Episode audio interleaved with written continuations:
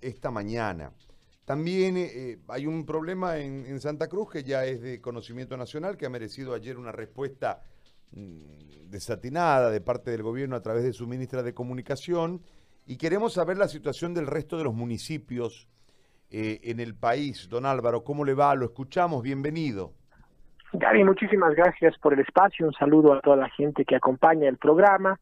Efectivamente, ayer eh, nos sorprendió eh, la respuesta, eh, comparto, desatinada de la ministra de, de Comunicación, en lugar de informar, salió a, a desinformar, claramente no entiende la realidad entre lo que es un presupuesto que está en papel, que aguanta todo, las transferencias que en estos meses han reducido y han venido llegando y la ejecución presupuestaria, que es lo que los municipios hemos venido gastando.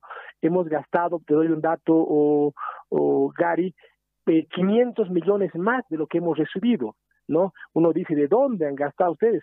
De los ahorritos que tenemos en caja y banco, ¿no? Pero estamos muy complicados, Gary. Eh, esta demanda, quiero aclararle al pueblo nacional, no es una demanda política, es una demanda debido a que el gobierno central nos ha abandonado, nos ha dejado solos a los gobiernos municipales, ha dejado solos a las gobernaciones y nos han abandonado al mejor estilo de Poncio Pilatos, lavándose las manos, pero sin recursos. Nos han mandado a la guerra sin munición. Entonces, estamos preocupados en esto, Gary, Santa Cruz, a los municipios que eh, valoramos, respetamos y apoyamos por esa acción que han tomado, porque hemos agotado toda instancia de eh, diálogo, de negociación para encontrar soluciones. Hemos planteado varias, como la ley del 12%, como la ley de eh, transparencia de donaciones internacionales, pero no hemos sido atendidos. Cari, y ustedes saben que los municipios son la autoridad más cercana al pueblo, donde hay más contacto, hay más relación, pero también hay más demandas. Entonces, esta nos preocupa especialmente, Gary, porque están en riesgo ¿no? Más de seis mil contratos municipales en salud, que pagamos médicos, que pagamos licenciadas en enfermería, auxiliares, choferes, personal de limpieza, eso es lo que está en riesgo, no está entendiendo el gobierno central, no estamos pidiendo plata para obras, estamos pidiendo plata o recursos económicos para este, a esta necesidad de cuidar la salud y la vida de la gente. Ahora, eh, solamente para ponerlo claro el concepto, porque me parece que ahí debe haber una serie de precisiones. Eh, pedir plata es pedir, ¿cómo explico? Mi, hijo me pide plata, no le corresponde, ¿no? Yo le doy, porque me da la gana de darle, porque si no me diera la gana, no le diera. En este marco de situación, en realidad los están pidiendo plata o es que están reclamando que le entreguen su plata, la plata que es de los municipios, que le corresponde a los municipios y que no se las han entregado porque la han centralizado. Hablo de una, una cantidad importante de acciones en determinado momento, como el recorte, en otro momento el IDH, etcétera, etcétera, etcétera, confiscación de los recursos y un montón de cosas que pasaron en el pasado este, en el caso de Santa Cruz ha habido un embate muy fuerte producto de las emergencias que tuvo que sufrir el departamento el año pasado. Este, eh, eh, y, esto tiene repercusión en el resto desde la administración, digo.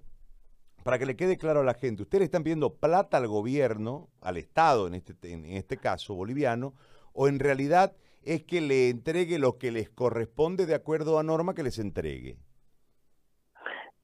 Eh, Gary, estamos, estamos pidiendo estos recursos económicos, primero en recursos que eh, fueron, fueron este, eh, descontados por el concepto de el, del 12% para, para fomentar la inversión petrolera. Esos recursos que se han acumulado y que no han sido gastados y por la emergencia estamos pidiendo que nos puedan retornar esos recursos que nosotros hemos aportado.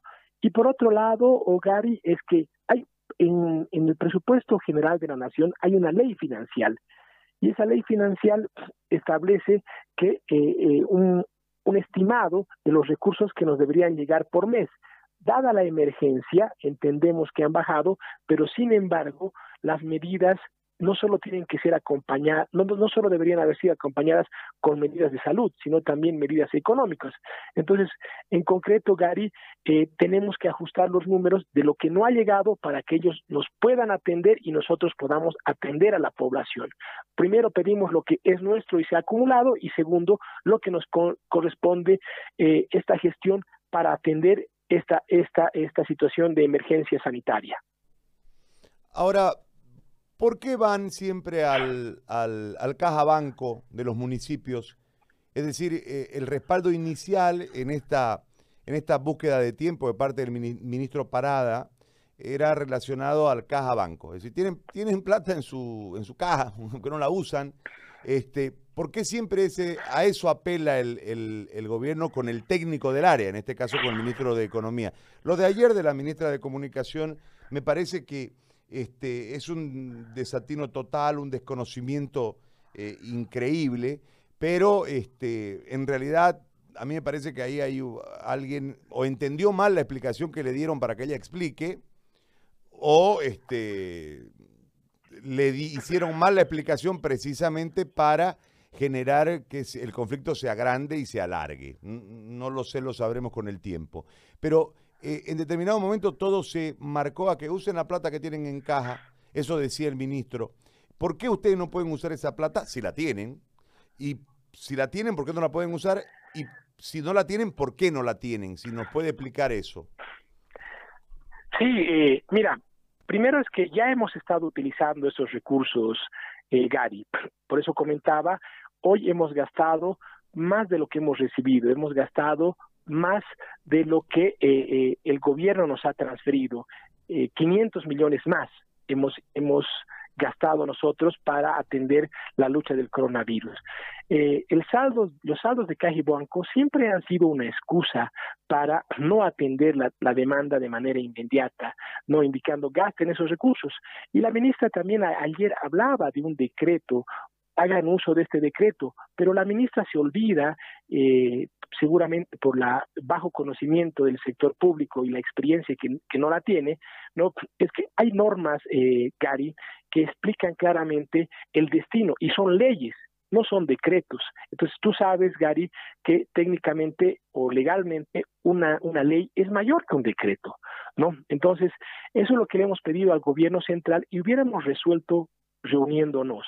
Entonces, son excusas del tema del saldos de caja y banco porque hay datos, eh, eh, Gary, son recursos que en algún momento no se gastaron por un, puede ser un conflicto social o un problema técnico, un retraso, pero que sí se los va a gastar porque tienes porque tienes contratos establecidos, y, y, claro, la norma dice claramente, 75% va para inversión pública y el 25% para tus gastos de funcionamiento. Entonces tenemos normas y leyes que respaldan nuestro accionar.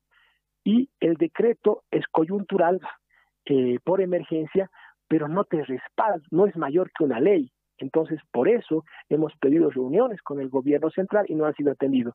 En conclusiones, Gary, eh, eh, la, excusa de saldos de caja y banco es para no atender, para justificar que no pueden o no tienen la capacidad de apoyarnos eh, en estos momentos. Muy bien. Don Álvaro, yo le agradezco por este contacto telefónico y por la explicación. Me parece que bastante clara para la ciudadanía. Le agradezco muchísimo. No, muchísimas gracias a, ti, Gary. Siempre te acompaño en los análisis deportivos. Ojalá algún día hablemos. Te habla un ciclista de corazón. Un abrazo, Gary. Un abrazo, un abrazo, un abrazo.